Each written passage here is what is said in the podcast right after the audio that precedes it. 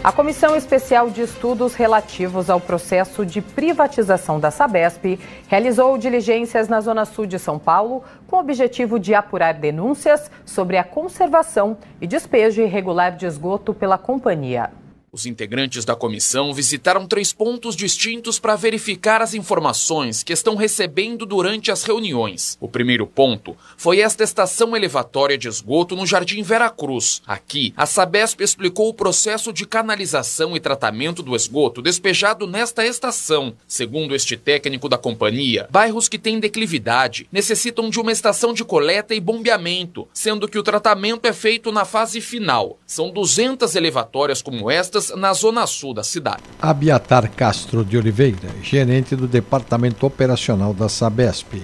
Ela vai para um córrego próximo à estação de Barueri, que ela vai em condições... E vai desembocar onde? Você sabe? Deságua, deságua, deságua num, num córrego que é afluente de um rio, que nem no caso lá da Barueri é o Rio Pinheiros, né? o Rio Tietê e o Rio Pinheiros. Mas já tratada.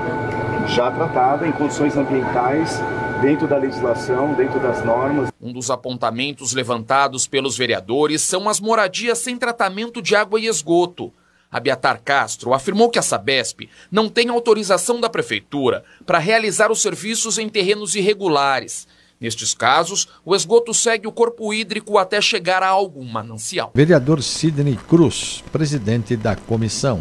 O que eu estou propondo junta, juntamente com os demais vereadores presentes, é que a gente apresente um projeto de lei autorizativo para que as áreas consolidadas, independentemente dos processos regularizatórios junto à SEAB, sejam atendidas com água e coleta de esgoto. Na sequência, os parlamentares seguiram para outra estação em área de manancial, a do Jardim Souza. Lá, eles observaram as reformas em andamento e conversaram com moradores do entorno sobre os serviços prestados pela companhia. Marlene Barbosa, munícipe.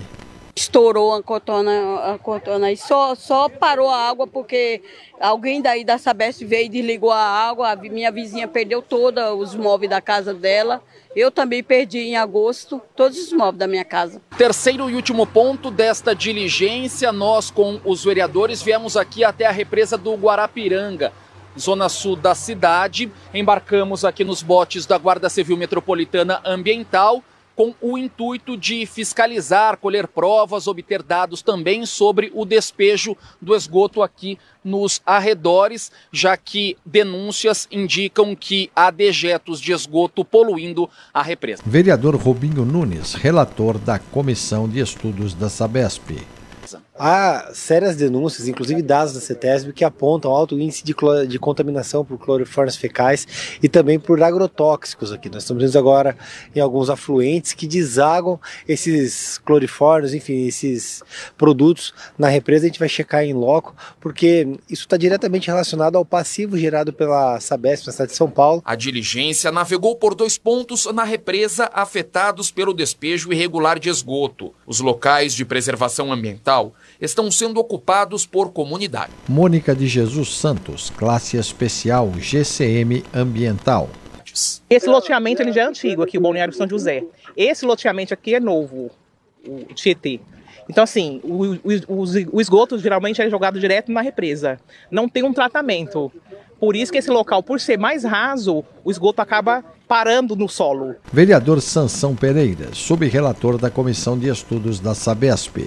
É, realmente ficou comprovado as reclamações de alguns moradores né, que têm perdido a dignidade né, da vida devido a esses esgotos, esses dejetos, essas coisas serem derramadas na represa. A ideia agora da comissão de estudos sobre a privatização da Sabesp é levar sugestões para melhorar as condições da represa e garantir que o saneamento básico das comunidades vizinhas seja adequado. Vereadora Luana Alves. Tem pontos que estão bastante sujos, que dá para ver que tem é, afluentes que desagam e que estão poluídos e que tem a ver justamente com essas áreas onde a Sabesp não consegue entrar. Então a gente tem que primeiro avançar na regularização fundiária, isso é tarefa da prefeitura, avançar também na licença ambiental, que também é tarefa da prefeitura.